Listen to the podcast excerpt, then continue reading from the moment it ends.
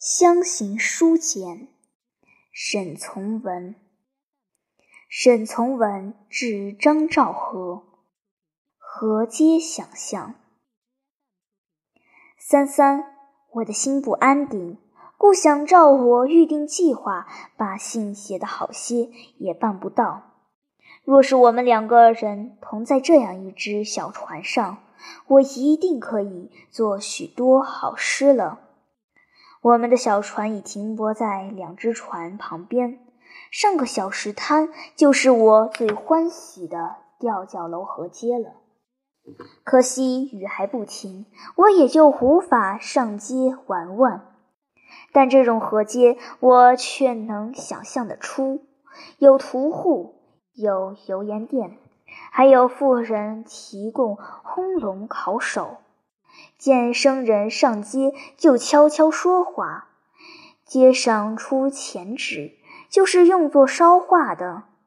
这种纸既出在这地方，卖纸铺子也一定很多。街上有个小衙门，插了白旗，署名保卫团第几队。做团总的必是个穿青羽领马褂的人。这种河街我见得太多了，他告我许多知识，我大部分提到水上的文章，是从河街认识人物的。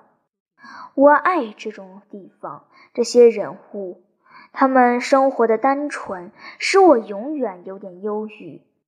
我同他们那么熟，一个中国人对他们发声，特别欣慰。我以为我可以算第一位，但同时我又与他们那么陌生，永远无法同他们过日子。真多怪！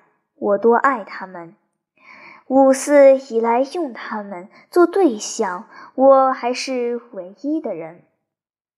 我驳船的上面就恰恰是白子文章上提到的东西。我还可以看到那些大脚妇人从窗口喊船上人，我猜想得出他如何过日子，我猜得毫不错误。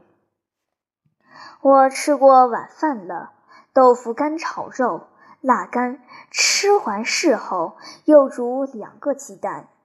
我不敢多吃饭，因为饭太硬了些，不能消化。我担心在船上脱手，回到家里不好看。